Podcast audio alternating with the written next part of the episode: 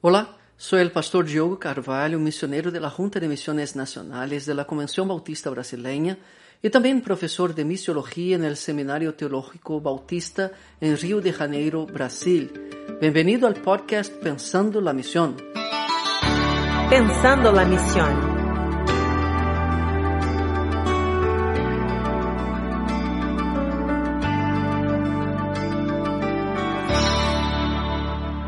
Me alegra que esté escuchando uno más de nuestros programas. Hoy vamos a empezar a hablar del discipulado horizontal o discipulado misionero para David Bosch, el que se refiere a ser discípulos de Mateos 28, 19.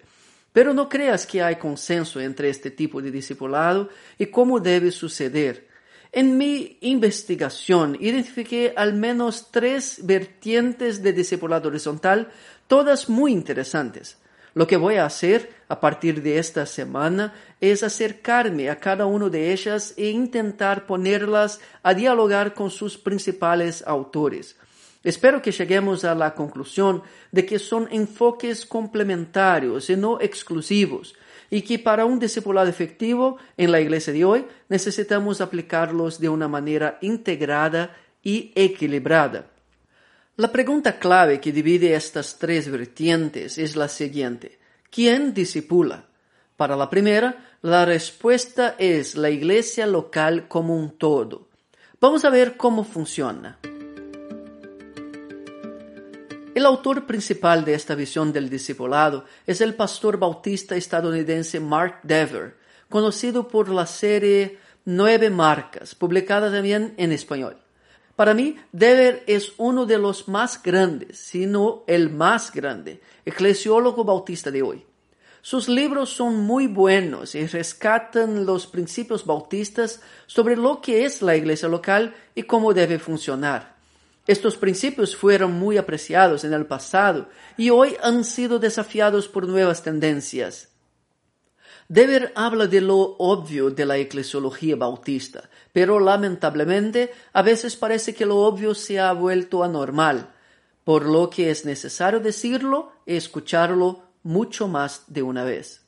Cuando leí por primera vez lo que Dever escribió sobre el evangelismo y el discipulado, confieso que lo encontré algo limitado.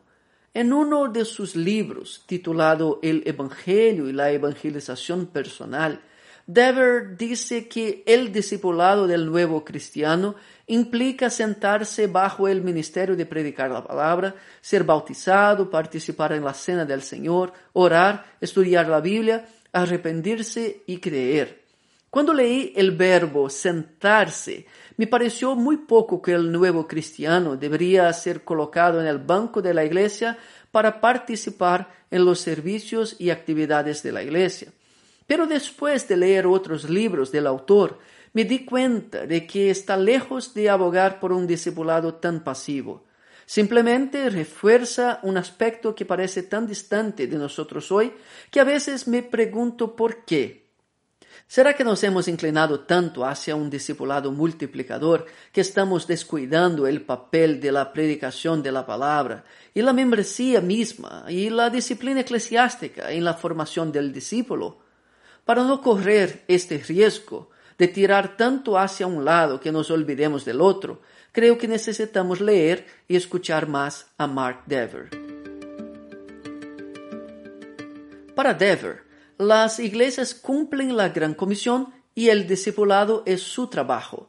En sus propias palabras, la Biblia enseña que la iglesia local es el entorno natural para el discipulado. De hecho, enseña que la propia iglesia local es la discipuladora fundamental de los cristianos. El autor asume que el crecimiento en la vida cristiana no es un asunto individual, sino algo que involucra a toda la iglesia. Bueno, si miramos textos como Efesios 4, 12 y 13, veremos claramente que el perfeccionamiento del cristiano a la estatura plena de Cristo no es una meta exclusivamente personal, sino que está vinculada a la edificación del cuerpo de Cristo como un todo.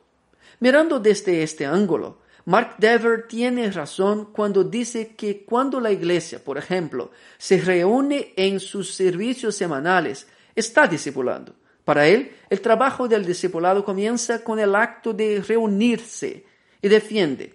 La asamblea reunida tiene autoridad para confirmar o no quién pertenece al cuerpo de Cristo, es decir, quién es discípulo, y al hacerlo establece el contexto de responsabilidad para el discipulado. Cierra comillas.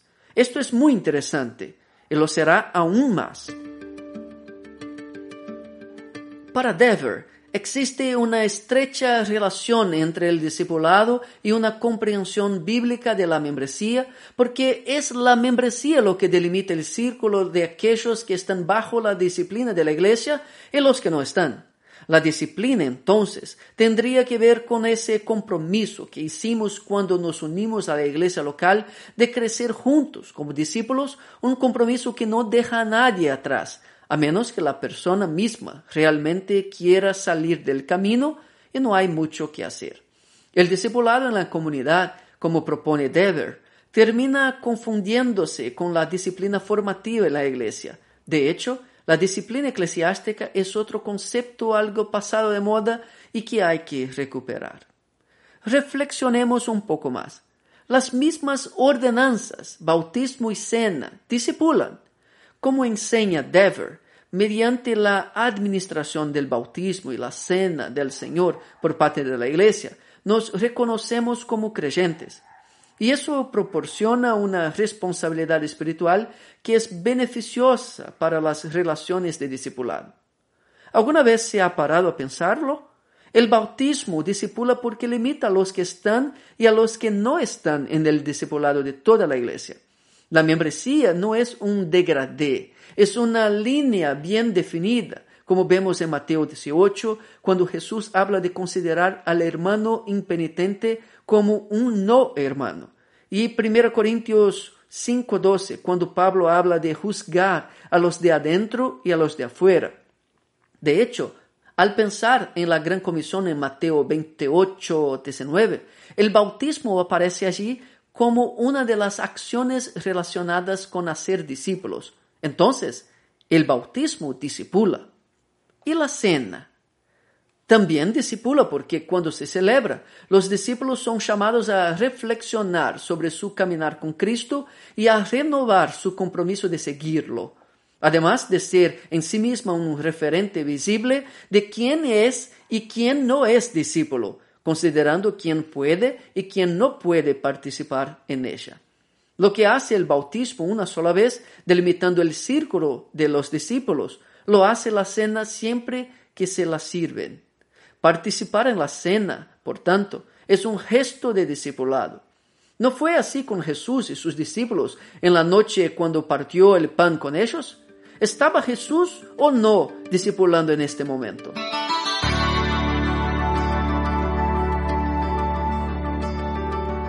Otra forma en que la iglesia puede discipular es a través de sus pastores, hombres elegidos por Dios con el propósito de predicar la palabra.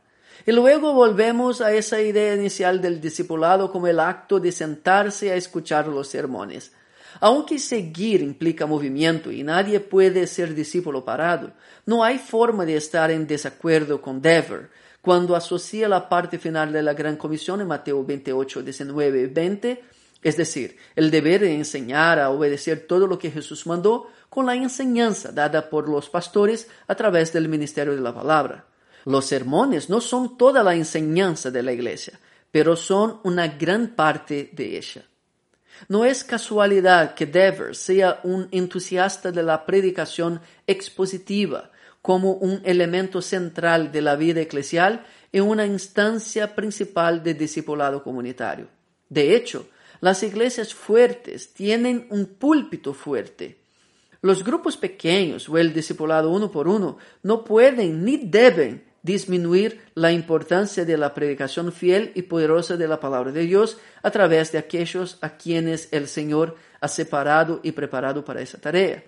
En realidad, aquellos que ya han experimentado la integración entre el púlpito y los pequeños grupos a través de guiones pasados en sermones pueden confirmar cuánto se complementan entre sí estos dos instrumentos de discipulado.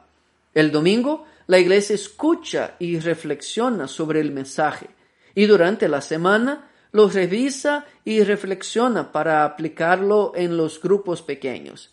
Este sistema ha demostrado ser muy efectivo en las iglesias involucradas con la visión de la iglesia multiplicadora en Brasil. Pesar del énfasis en la predicación, Mark Dever deja en claro que promover el discipulado o el crecimiento cristiano no es responsabilidad exclusiva del pastor. Para él, el Nuevo Testamento muestra que seguir a Jesús implica cuidado e interés mutuos entre los miembros de la Iglesia.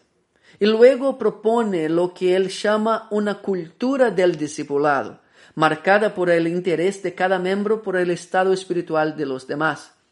Funcionaría así.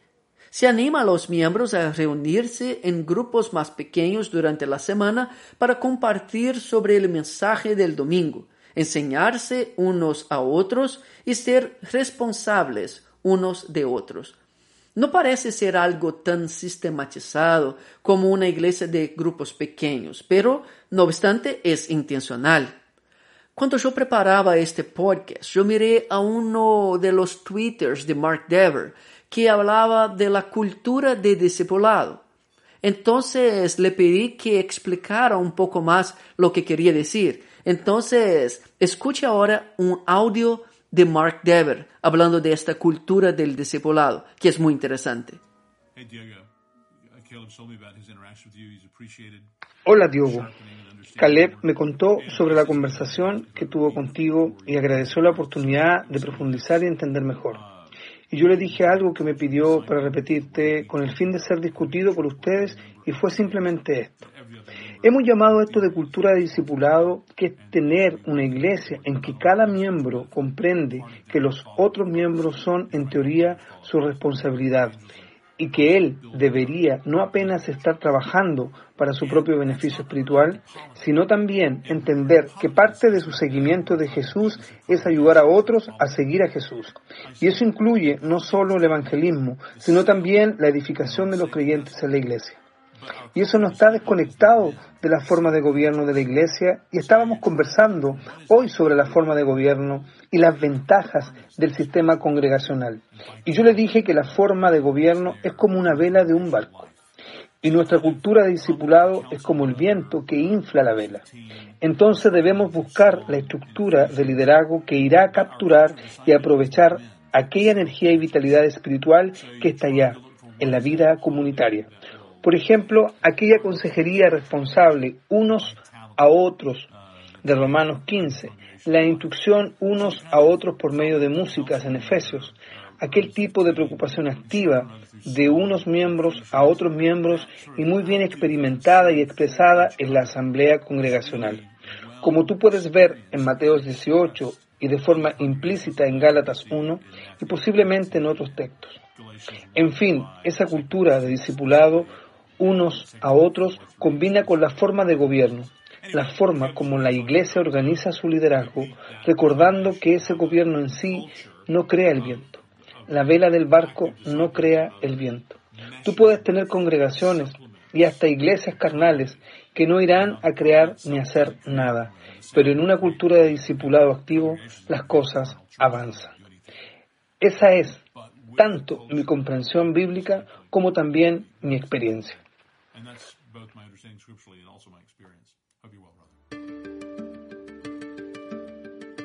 Fue muy interesante cómo Mark Dever articuló esta relación entre la forma congregacional de organizar el liderazgo y la cultura del discipulado. Pero en mi opinión, me parece que esta cultura de discipulado podría ser aún más efectiva si esta idea de miembros que se unen en pequeños grupos no solo se animara a suceder espontáneamente, sino por medio de una dinámica intencional iniciada por los líderes de la Iglesia y que se multiplique para el resto de los miembros, como una verdadera forma de ser iglesia, como en una iglesia en pequeños grupos. Pero ese es el tema de la próxima semana, cuando hablemos del discipulado en pequeños grupos. El tema de hoy es Mark Dever y su discipulado en la comunidad.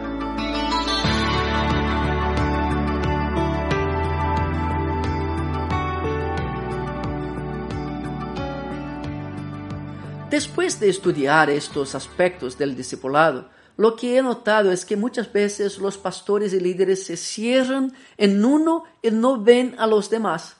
Mirando las tres vertientes del discipulado, en la comunidad, en pequeños grupos y uno a uno, he concluido que la más ignorada es precisamente la que estamos abordando hoy, el discipulado como una acción de toda la iglesia, como lo propone Mark Dever. Tal vez sea porque la palabra disciplina esté gastada el concepto de membresía se debilite, pero nuestra tendencia es pensar que el discipulado no tiene nada que ver con las reuniones públicas de la iglesia o los sermones dominicales. Nos cansamos tanto de una historia práctica de membresía que dejó a los creyentes sentados para asistir a los servicios, que terminamos pensando que eso era malo o negativo. Está bien que sea insuficiente en términos de discipulado, pero ciertamente no es negativo. Al contrario, la predicación de la palabra, la disciplina eclesiástica y la rendición de cuentas entre toda la iglesia son instancias sumamente necesarias para el crecimiento espiritual de todos los miembros como un cuerpo que son. Caminando por Brasil me encontré con algunas iglesias cuyos sermones siempre giraban en torno a la motivación para la evangelización y la superación de problemas. Por supuesto, esto es importante, pero es todo el consejo de Dios como habla Pablo en Hechos 20:27. La Biblia es tan rica y hay tantos temas dentro de todas las cosas que Jesús nos ordenó no se puede predicar con una sola nota. Entonces, si me está escuchando y lee mucho sobre el discipulado uno por uno y en grupos pequeños, pero poco sobre el discipulado comunitario, quiero animarle a leer más sobre Mark Dever. Por otro lado, si ha leído mucho sobre el discipulado en autores como Dever y otros, que hablan de este mismo sesgo de discipulado, espera los próximos episodios. Serán especialmente para usted. Sigamos juntos pensando en la misión. Que Dios le bendiga.